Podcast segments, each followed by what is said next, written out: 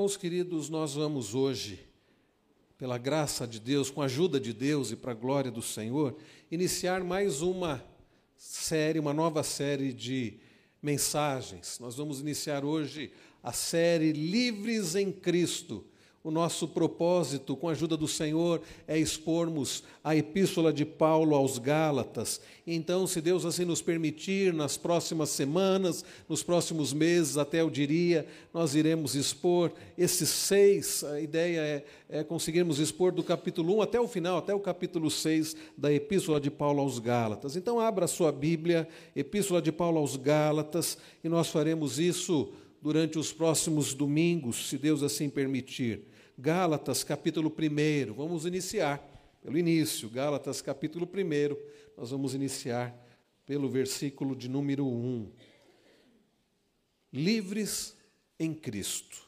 Livres em Cristo. É o tema desta nova série. Gálatas, capítulo 1, a partir do verso de número 1. Nós vamos hoje, queridos, expor os cinco primeiros versículos deste, desta epístola, deste capítulo, Gálatas 1, de 1 a 5. Eu lerei, peço que os irmãos acompanhem com bastante atenção a leitura da palavra do Senhor. Não permita, meu irmão, que nada atrapalhe você de ler, de prestar atenção. Se você tem a sua Bíblia no seu smartphone, se você usa um aparelho, não há problema com isso, mas não deixe a sua mente devagar, não acesse outras coisas. O Senhor quer falar com você hoje, ele não vai falar através do celular, ele não vai falar através de redes sociais, ele vai falar através da palavra. Aqueles que estão lá na galeria também, todos vamos prestar bastante atenção na palavra do Senhor e não tirar os olhos dela. Diz-nos assim as Santas Escrituras. Paulo, apóstolo, não da parte de homens, nem por intermédio de homem algum, mas por Jesus Cristo e por Deus Pai, que o ressuscitou dentre os mortos, e todos os irmãos meus companheiros, as igrejas da Galácia, graça a vós outros e paz da parte de nosso Pai e do nosso Senhor Jesus Cristo, o qual se entregou a si mesmo pelos nossos pecados, para nos desarraigar deste mundo perverso segundo a vontade de nosso Deus e Pai, a quem seja a glória pelos séculos dos séculos. Amém. Queridos irmãos, como eu disse, nós estamos iniciando a nova série de mensagens expositivas e o nosso propósito é expor toda a epístola de Paulo aos Gálatas.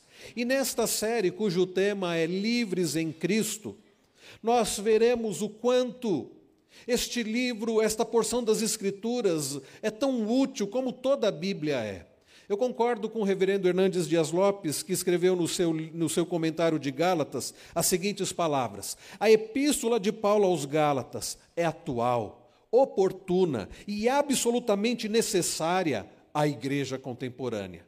A epístola de Paulo aos Gálatas é atual, oportuna e absolutamente necessária à igreja dos nossos dias. Sabe por quê, meus irmãos? Eu concordo que essa epístola é atual, ela é, ela é necessária, ela é oportuna para a igreja dos nossos dias, porque quando nós olhamos, quando nós pensamos na realidade daquela igreja, nós vemos quantas coisas aquela igreja tinha em comum, aquelas igrejas locais da região ah, da Galácia têm em comum com as igrejas hoje. Vejam, por exemplo, as igrejas da Galácia haviam sido invadidas por falsos mestres judaizantes. Sabe o que é um falso mestre judaizante? É aquela, é, eram pessoas que tinham vindo do, do judaísmo para o cristianismo, pessoas que estavam agora na igreja cristã, mas vindas do judaísmo, e trouxeram consigo, elas traziam consigo ritos judaicos. Elas queriam, elas entendiam que era necessário implantar na igreja de Jesus Cristo coisas que haviam passado, coisas que não deveriam ser mais observadas. Então, logo após a primeira viagem missionária de Paulo e Barnabé, esses falsos mestres judaizantes, eles se infiltraram na igreja. E os defensores do legalismo, eles então perverteram o evangelho e começaram a perturbar a igreja. Imagina um grupo de gente dizendo assim: olha, Jesus é bom, mas não é, não é tão suficiente assim. Nós precisamos é, de observar os ritos judaicos. Jesus é bom, mas não é suficiente. Eles exigiam que os gentios fossem circuncidados e que eles observassem a, a lei de Moisés para serem salvos, sendo que, na verdade, Jesus Cristo basta. Jesus Cristo cumpriu a lei. Eles diziam: não, é necessário também, é necessário você cumprir a lei. E eles exigiam, além do batismo, a circuncisão. Eles exigiam então estas coisas, eles afirmavam que Moisés precisava complementar a obra de Cristo, que a lei de Moisés precisava complementar a obra de Cristo. Ou seja, sabe o que eles estavam fazendo? Eles estavam negando a graça e a suficiência da graça para a salvação. Cristo e algo mais. Ah, acrescentaram as obras, a fé, como condição para alguém ser aceito por Deus. Então não basta você crer em Cristo, você precisa fazer alguma coisa. Agora, diante do que acontecia naqueles dias de Paulo, nas igrejas ali da Galácia, o que, é que tem acontecido nos dias de hoje, nas igrejas no Brasil? Eu não sei a realidade das igrejas no mundo, mas eu vou falar daquelas que eu sei, daquelas que eu tenho visto e ouvido no Brasil. As igrejas do chamado evangelicalismo brasileiro têm seguido coisas muito parecidas com o que aqueles mestres falsos judaizantes implantaram, tentavam implantar na igreja, nas igrejas da Galácia. A guarda de determinados dias, a prática de determinados rituais, campanhas e promessas semana tal, a campanha, essa semana é da campanha tal. E você precisa então venha fazer o seu sacrifício na semana na campanha tal. Coisas desse tipo, meus irmãos, acontecem é, muito nas igrejas por aí, nas igrejas chamadas evangélicas. Entrega obrigatória de dízimos e ofertas. A pessoa tem que fazer uma oferta de fé. Se ela quer ser abençoada, se ela quer que Deus olhe para ela, ela precisa fazer uma oferta de fé usos e costumes relacionados ao vestiário, ao vestuário. Olha, você precisa usar determinada roupa, senão Deus não vai se agradar de você. Se você cortar o seu cabelo, olha, quando você morrer, você vai ter que dar conta do seu cabelo cortado. Quantas coisas, meus irmãos, de usos e costumes, obediência cega a sistemas hierárquicos. Olha, você tem que seguir o que o pastor presidente, o que esses líderes dizem, não importa o que eles dizem, não importa o que está na Bíblia, você precisa seguir. Se o líder lá, se for o pastor presidente, então, mandar, você tem que fazer. Se for o bispo ou o apóstolo, aí é mais sério ainda, né? Alguns se dizem apóstolos nos dias de hoje. Se for o apóstolo fulano de tal que mandou, bom, é como se fosse palavra de Deus. Obediência então cega sistemas hierárquicos, reintrodução de práticas judaicas no culto. Você já viu por aí algumas igrejas que tem aquele chifre chamado chofar, né? aquele chifre, candelabro, aquele candelabro de Israel. Ah, coisas do tipo, né? Arca da Aliança. Né? Tem até uma igreja muito grande ah, em São Paulo, né? É, que tem até Arca da Aliança, coisas do tipo altar. Nós não temos altar, isso aqui não é um altar. Altar é local de sacrifício. O sacrifício, meus irmãos, que nós vamos relembrar daqui a pouco, através da participação na ceia do Senhor, foi feito há, há quase dois mil anos atrás. Foi Jesus quem fez o sacrifício. Nós não temos altar. Nós estamos aqui para adorar aquele que já se entregou de uma vez por todas por nós. Então vejam, meus irmãos, tristemente, no meio evangélico, no evangelicalismo brasileiro, toda sorte desse tipo de coisa tem sido observada, tem sido seguida por aqueles que dizem se dizem cristãos. A crença de que podemos nos achegar a Deus e receber dele alguma coisa como recompensa por nossas obras e ações, ela é muito antiga e continua até hoje. Você precisa se esforçar para chegar até Deus. Você precisa se esforçar para alcançar as bênçãos. Você precisa se esforçar para alcançar a salvação. E mais, você precisa se esforçar para não perder a salvação. Ganha-se por mérito, perde-se por demérito. Nós ficamos pensando o que é que Jesus fez na cruz então? Se eu preciso fazer por merecer para receber, e se eu tenho que tomar cuidado pra, por, por causa do, do meu não merecimento, porque senão eu posso perder a salvação. É por isso, queridos, que tristemente nós observamos que muitos hoje creem, defendem e ensinam que o homem pode e deve contribuir de algum modo para a sua salvação. E foi contra esse tipo de ensino que o apóstolo Paulo, então, ele eh, se levantou. Nós somos, queridos, libertos mediante a fé em Jesus Cristo e nada mais. Cristo Jesus e nada mais. Nenhum preço precisa ser pago, nenhum sacrifício mais precisa ser realizado, nenhum esforço da nossa parte para alcançar a Deus, porque nós já fomos alcançados por Deus através de Cristo pela Sua maravilhosa graça. É por isso, queridos, que eu digo que esta carta, sim, ela é oportuna. É por isso que eu digo que esta carta é relevante. É por isso que eu digo, meus irmãos, que esta epístola de Paulo aos Gálatas, assim como toda a Bíblia, ela é necessária, ela é atual para a nossa vida hoje. Talvez você diga, não, mas na nossa igreja nós não praticamos estas coisas. Bom, aquele que está em pé, que pensa estar em pé, cuide para que não caia. Nós precisamos, queridos, nos manter como igreja bíblica. E é necessário, então, para esta igreja local também, entendermos, compreendermos, até para que você possa compreender por que, é que nós agimos como nós agimos, por que, que nós não temos altar, por que, que nós não temos arca, por que, que nós não temos rosa ungida, por que, que nós não fazemos campanhas, por que, que nós não fazemos coisas, essas coisas, porque para nós nós cremos que Cristo é suficiente, ele já fez tudo. Então, meus irmãos, prestemos atenção à exposição desta epístola. O apóstolo Paulo inicia é, a carta de acordo com o procedimento usual, usual na redação das cartas da época. As cartas da época tinham é, esse procedimento usual. Né? Ele se apresenta, ele diz Paulo, apóstolo, ele identifica os destinatários, ele diz as igrejas da Galácia, e ele os saúda com votos de graça e paz. Vamos nos deter rapidamente, meus irmãos, para este início da carta. Não é o nosso ponto principal isso aqui, mas é importante que os irmãos entendam. Paulo se apresenta como apóstolo. Vejam o verso primeiro. Vamos ler todos juntos o versículo, eh, esse, o versículo de número primeiro, leiamos. Paulo, apóstolo, não da parte de homens nem por intermédio de homem algum. Até aqui, meus irmãos.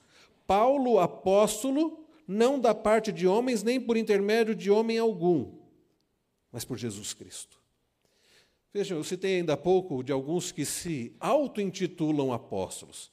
Por isso que o início desta carta ele é oportuno para nós, sobretudo por causa de, nesses últimos anos, estarem surgindo pessoas que se dizem apóstolos. Ele usa aqui o termo, meus irmãos, não em seu sentido mais básico e amplo. O sentido mais básico e amplo de apóstolo é de enviado. É um enviado, é, um, é, é, é alguém que foi enviado para uma missão. Como se ele estivesse descrevendo sua função de missionário, como se ele estivesse de, descrevendo sua função de plantador de igrejas. Não, não é neste sentido e até porque, se esses que se dizem apóstolos usassem nesse sentido, a gente até diria: bom, nesse sentido tudo bem, como um enviado, um plantador de igreja. Mas não é nesse sentido que o apóstolo Paulo usa, e não é nesse sentido que os que se auto-intitulam apóstolos usam. Sabe qual é o sentido de Paulo aqui? É para designar seu ofício. Apóstolos no sentido mais restrito da palavra, foi, era um grupo né, restrito de homens que Jesus havia chamado e dado autoridade e a missão de lançar os fundamentos da igreja cristã e edificá-la. Jesus escolheu doze homens e depois Jesus também escolheu, né, vocacionou a Paulo para que nesse grupo de apóstolos, este grupo viesse a edificar a igreja de Jesus Cristo, logo após a subida de Jesus Cristo aos céus. Então, este grupo de apóstolos, e, e o Senhor dotou esses homens com determinados dons para implantação da igreja de Jesus Cristo, para fundamentação, para edificação da igreja de Jesus Cristo. Mas, diferente dos demais apóstolos, a convocação do, de Paulo se deu após o grupo dos doze estar formado. É por isso, meus irmãos, que isso causou problemas para Paulo, no sentido de que alguns questionavam a autenticidade do seu apostolado, alguns contestavam é, é, a autenticidade do apostolado de Paulo. Paulo então esclarece que ele não era apóstolo por vontade própria, que ele não era apóstolo por vontade de homens, que não tinha sido alguém que falou assim, qualquer pessoa que disse: Olha, você vai ser apóstolo agora. Ou ele dizer, eu quero ser apóstolo. Não, não foi nada disso. Não foi pela vontade humana. Mas Paulo diz, por Jesus Cristo e Deus Pai. Então, meus irmãos, Paulo está dizendo: eu não sou um falso apóstolo, eu sou um verdadeiro apóstolo.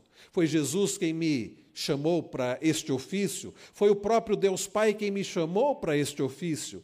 E neste sentido, meus irmãos, nós podemos dizer que ah, acabou, não temos mais apóstolos.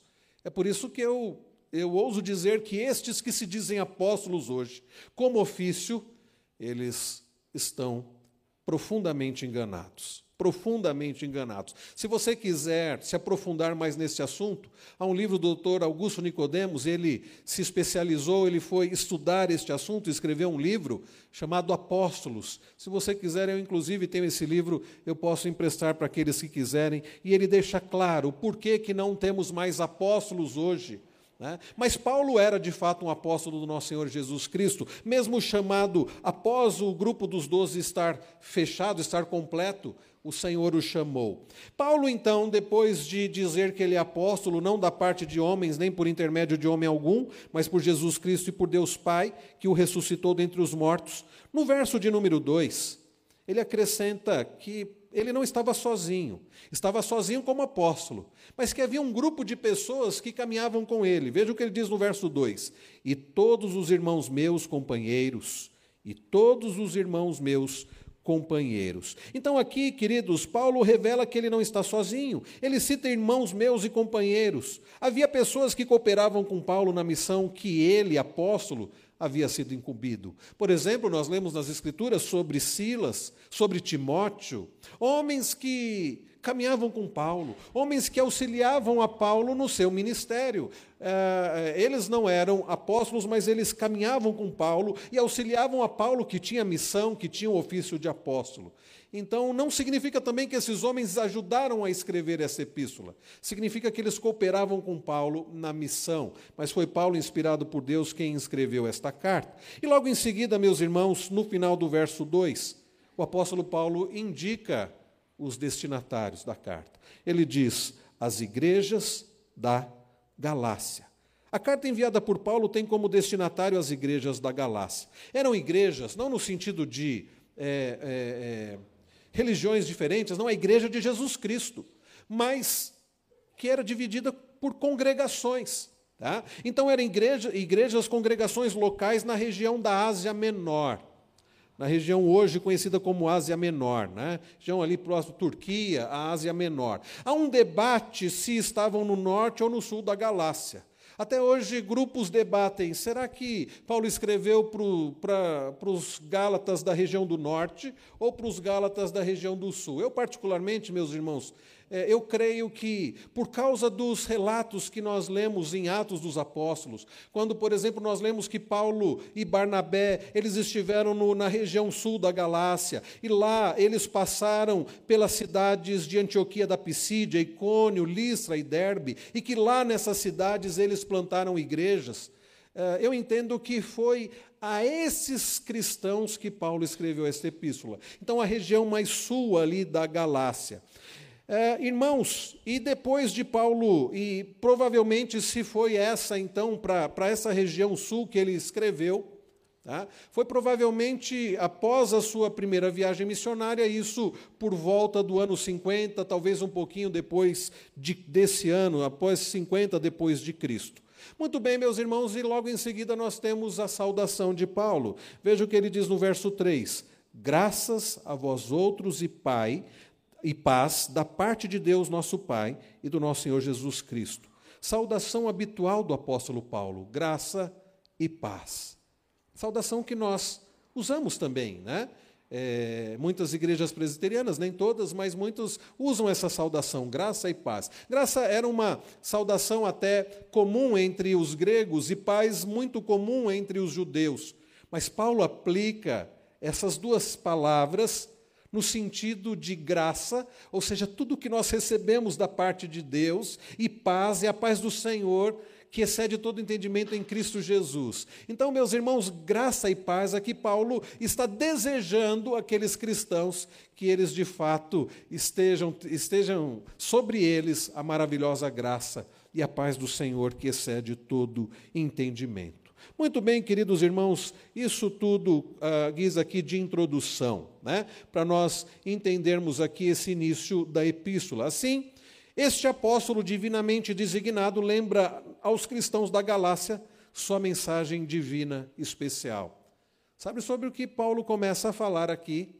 Sobre o Evangelho, sobre a essência do Evangelho. E é este, meus irmãos, o tema da mensagem desta noite: a essência do verdadeiro evangelho. Qual é, queridos irmãos, em dias em que tantos evangelhos estão sendo pregados, ou que o evangelho verdadeiro tem sido deturpado, desfigurado, qual é a essência do verdadeiro evangelho? Em primeiro lugar, queridos, olhando aqui para o início do verso de número 4, nós podemos destacar qual é a natureza do verdadeiro evangelho. Veja comigo o início do verso de número 4: o qual se entregou a si mesmo pelos nossos pecados. Eis aqui, meus irmãos, na essência do verdadeiro evangelho, qual é a natureza do verdadeiro evangelho? Cristo se entregou a si mesmo pelos nossos pecados. Este versículo, queridos e amados irmãos, aponta para a natureza voluntária da obra de Cristo. Não, Jesus Cristo não foi à cruz por obrigação. Não foi alguém que o obrigou a ir até a cruz. Cristo não foi para a cruz por fraqueza. Jesus Cristo não foi pregado no madeiro como um mártir. Alguém, alguns dizem que vem a Jesus como um mártir. Aliás, hoje pela manhã nós falávamos na, na classe aqui dos adultos que qualquer definição a respeito da pessoa de Cristo, que não seja com, é, é, dizendo que Ele é o Filho de Deus, o verdadeiro e único Deus, é uma blasfêmia dizer que Jesus foi um pacifista, Jesus foi um espírito iluminado, um grande profeta. Não, é o próprio Deus. E ele não foi à cruz como exemplo de um pacifista, ele não foi como uma espécie de Gandhi que fez greve de fome. Não, Jesus Cristo não foi à cruz para ser um mártir. Ele não foi morto porque simplesmente Judas o traiu por causa de algumas moedas de prata. Não, ele não foi à cruz porque Pilatos agiu com covardia. Não, não foi por isso que Jesus foi à cruz. Ele foi crucificado porque ele se entregou voluntariamente por amor, por causa dos nossos pecados. Eis, meus irmãos, a natureza do verdadeiro Evangelho. Jesus Cristo se entregou a si mesmo pelos nossos pecados. Me faz lembrar as palavras do próprio Senhor Jesus, registradas por João no Evangelho de João, capítulo 10, nos versos 11 e 18. Jesus diz assim: Eu sou o bom pastor. O bom pastor dá a vida pelas suas ovelhas. O bom pastor não é constrangido, não é obrigado a dar a vida pelas suas ovelhas, ele não faz isso porque foi impelido, foi obrigado por alguém. Ele diz: o bom pastor dá a vida pelas suas ovelhas, e Jesus diz mais no verso 18 lá de João 10: Ninguém a tira de mim, pelo contrário, eu espontaneamente a dou, tenho autoridade para entregar e também para a reaver. Jesus Cristo já está se referindo à sua morte e à sua ressurreição. Jesus é o bom pastor, que deu voluntariamente a sua vida pelos nossos pecados. Vejam, meus irmãos, a singularidade da natureza do verdadeiro evangelho. Nós temos aqui um sacrifício substitutivo por natureza. Percebe? Ele diz, uh, Paulo diz, o qual se entregou a si mesmo pelos nossos pecados. A palavra aqui, pelos, significa em benefício de, significa em lugar de. Ele não morreu uma morte particular para si próprio, não, mas uma morte substitutiva, o justo pelos injustos. Ah, meus irmãos, Jesus não morreu para dar exemplo lá na cruz como os teólogos liberais ensinam, mas de fato ele se entregou pelos nossos pecados que precisavam de punição. Queridos irmãos, nada menos do que o, o, o fato de que os nossos pecados tinham de ser pagos, tinham de ser espiados e propiciados. A justiça de Deus precisava ser satisfeita. Deus não mudaria de ideia dizendo: bom, o salário do pecado é a morte, mas eu vou deixar para lá, não. A justiça de Deus tinha que ser satisfeita. Paulo diz que o salário do pecado é a morte, E o preço precisava ser pago, e Deus não abriria a mão disso, de ter a sua justiça satisfeita. E isso, meus irmãos, só poderia ser feito pelo nosso substituto. Nenhum de nós poderia pagar este preço. Nem eu, nem você, nem ninguém. Cristo que voluntariamente se entregou para quitar a nossa dívida. É por isso, meus irmãos, que ao participarmos da ceia do Senhor, nós precisamos lembrar que o sacrifício de Jesus naquela cruz em primeiro lugar, foi voluntário. Ele se deu a si mesmo por amor a nós, por causa dos nossos pecados. Não fosse isso, nós estaríamos perdidos eternamente. Então, meus irmãos, ao falarmos sobre a essência do verdadeiro evangelho, nós podemos destacar qual é a natureza do verdadeiro evangelho. Cristo se entregou a si mesmo pelos nossos pecados. O que isso gera em você? Gratidão, louvor, adoração, saber que alguém tomou o seu lugar, saber que alguém substituiu você numa condenação, saber que alguém pagou o preço por você, saber que alguém não obrigatoriamente, mas se deu a si mesmo para que você fosse liberto da morte eterna. Pense nisso. Qual é a natureza do verdadeiro evangelho? Cristo se entregou voluntariamente. Ele se deu em favor dos nossos pecados. Em segundo lugar, meus irmãos, além de vermos qual é a natureza do verdadeiro evangelho, nós podemos destacar na continuação aqui do versículo 4, qual é o propósito, meus irmãos, do verdadeiro evangelho. Queridos irmãos, qual é o propósito do verdadeiro evangelho? Olhe comigo a continuação do versículo 4. Depois ele dizer que o qual se entregou a si mesmo pelos nossos pecados, então Paulo diz: para nos desarraigar deste mundo perverso. Eis aqui, meus irmãos, o propósito do fato de Jesus se entregar voluntariamente pelos nossos pecados. Foi para nos desarraigar, foi para nos arrancar, foi para nos livrar, foi para nos resgatar deste mundo perverso. A palavra aqui, mundo, do grego é aionos, diferente de uh, algumas outras passagens que mundo é cosmos do original, aqui não é cosmos, é aionos, neste versículo, né, no original grego. Se refere então à era. A ideia aqui de mundo é de era, século, tempo. E aí nós precisamos nos lembrar, eu não sei se você sabia disso, mas nós encontramos nas Escrituras, né, sobretudo no Novo Testamento, após a vinda de Cristo, referências a duas eras: a era presente e a era vindoura. Alguns usam a expressão dispensação, dispensação presente e dispensação futura. Então, o presente mundo o presente mundo é o que, meus irmãos? O presente mundo é mau. Nós vivemos, queridos, num mundo caído, nós vivemos num mundo caído que tem uma natureza caída, com pessoas que estão caídas, pessoas que estão quebradas por causa do pecado. É este o mundo que nós vivemos. Por que, queridos, da violência? Por que, meus irmãos, de assaltos, de mortes? Por que, meus irmãos, de tantos males neste mundo? Por que, meus queridos irmãos, de tanta blasfêmia? Por que de tanto pecado? Nós vivemos num mundo mau pessoas que estão quebradas, pessoas que não amam a Deus e não querem saber de Deus, pessoas que afrontam diretamente a Deus com as suas práticas pecaminosas, práticas contrárias à palavra de Deus. Então é neste mundo que nós vivemos. Então esta é a era presente. Agora, meus queridos, além desta era presente, a Bíblia faz referência a uma era vindoura. Esta era vindoura, meus queridos, é a era em que já foi inaugurada com a vinda de Cristo e que será completa através da vinda do retorno de Cristo. E a era, meus irmãos, em que podemos dizer que habitaremos com o Senhor, e não haverá pecado, não haverá dor, não haverá luto. É a era, meus irmãos, em que viveremos pelos séculos dos séculos fazendo o quê? Adorando e glorificando ao nosso Deus. Então, queridos, de fato o presente mundo é mau e Deus está no processo de redimir, é, de nos redimir dele. A plenitude do seu reino, a plenitude ainda está por vir.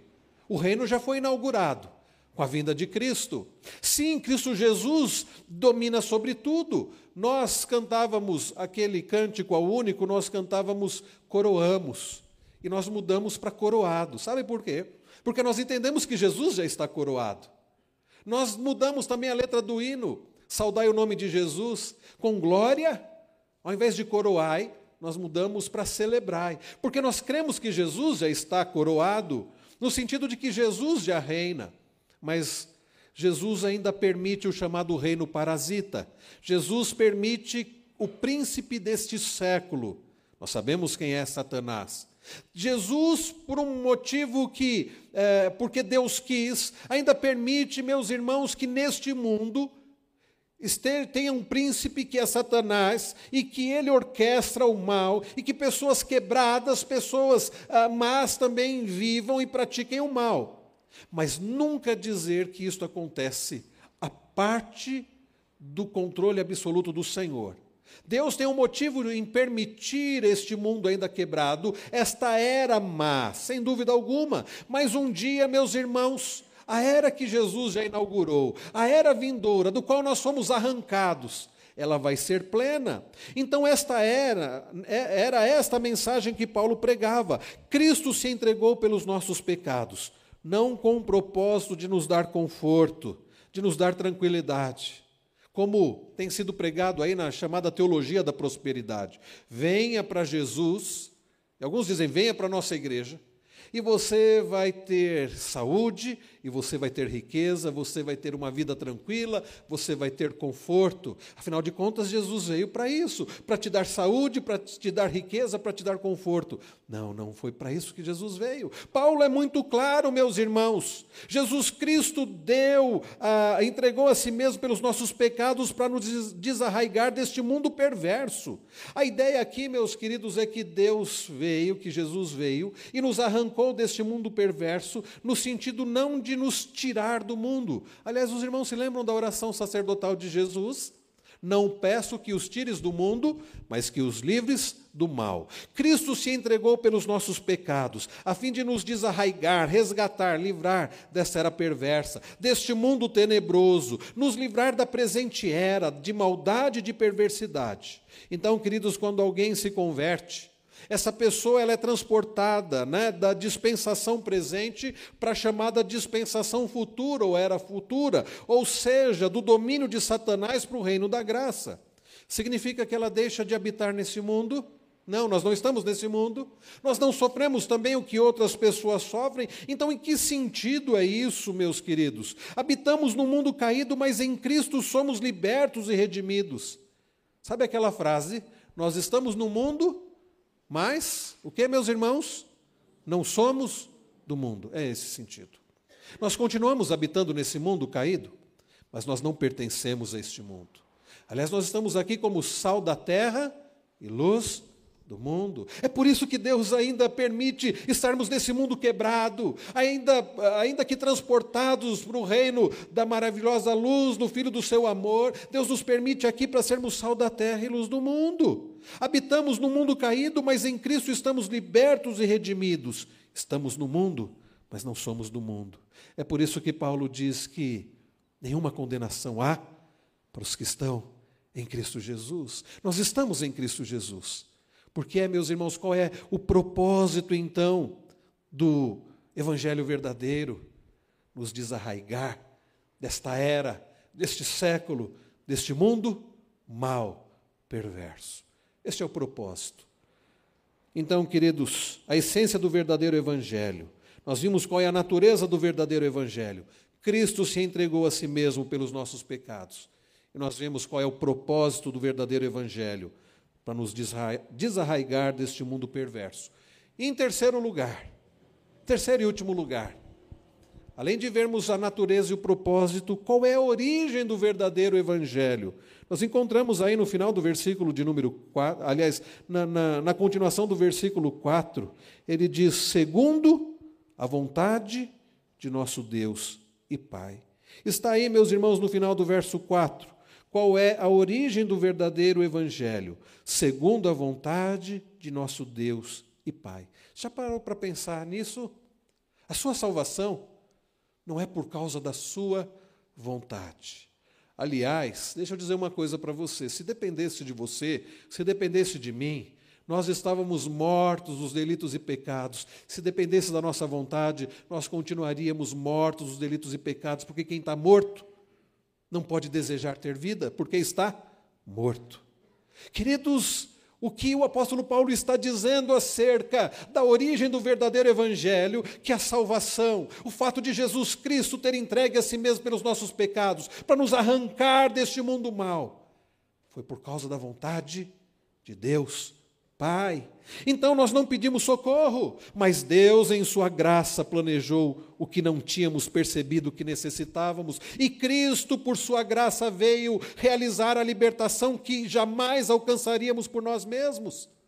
Pense nisso. Não há nenhum indicativo de qualquer outra motivação ou causa para a missão de Cristo, né? o sacrifício de Cristo, exceto o quê? A vontade de Deus. Foi porque Deus quis que Jesus veio, se entregou voluntariamente em favor dos nossos pecados, para nos desarraigar deste mundo perverso. Foi porque Deus quis, meus irmãos, não há nada em nós que a mereça. Não é porque Deus viu alguma coisa em nós e disse: olha, esse merece a salvação, esse merece ser resgatado deste século mal, este merece ser salvo. Não. Foi porque Deus quis é por isso que nós podemos dizer que a salvação é pura graça. A salvação é pela graça. A salvação pertence ao Senhor. É por causa da vontade do Senhor. Isso deve gerar em mim e você gratidão. Isso deve gerar em mim e você louvor a Deus. Lembrarmos do que está escrito no tão conhecido versículo João 3,16. Deus amou este mundo de tal maneira que deu seu Filho unigênito para que todo que nele crê não pereça, mas tenha vida eterna. Foi porque Deus quis, foi porque Deus amou. Lembrem-se do que Paulo escreveu lá em Efésios 2, versos 4 e 5. Mas Deus, sendo rico em misericórdia, por causa do grande amor com que nos amou, estando nós mortos nos nossos delitos e pecados, nos deu vida juntamente com Cristo, pela graça sois salvos. Mas Deus, sendo rico em misericórdia, por causa do grande amor com que nos amou, foi por causa da vontade de Deus. Você está hoje aqui por causa da vontade de Deus. Você foi perdoado dos seus pecados. Não é porque você resolveu dar uma chance para Jesus. Não é porque você abriu o seu coração. Não é porque você bondosamente resolveu buscar ao Senhor. Foi por causa da vontade de Deus. Foi por causa da vontade do nosso Deus. E se é assim, tudo pela graça, tudo é obra da Trindade, o resultado não poderia ser outro, a não ser o que nós lemos no versículo de número 5. Vejam o que diz Paulo: A quem seja glória pelos séculos dos séculos. Amém.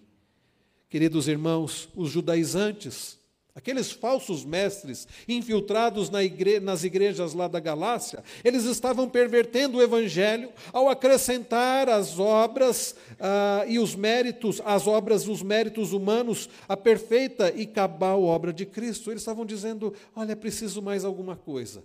Cristo não é suficiente. Paulo está corrigindo: não, Cristo é suficiente.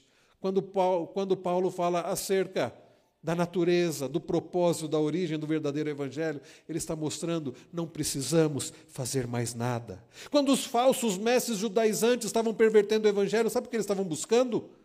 Glória para eles mesmos. Mas a obra de Cristo foi completa e perfeita, nada podemos acrescentar a ela e não podemos buscar para nós mesmos nenhuma glória. É por isso, meu querido irmão, minha querida irmã, que eu digo: nós somos salvos por causa da vontade de Deus. Jesus Cristo entregou a si mesmo pelos nossos pecados.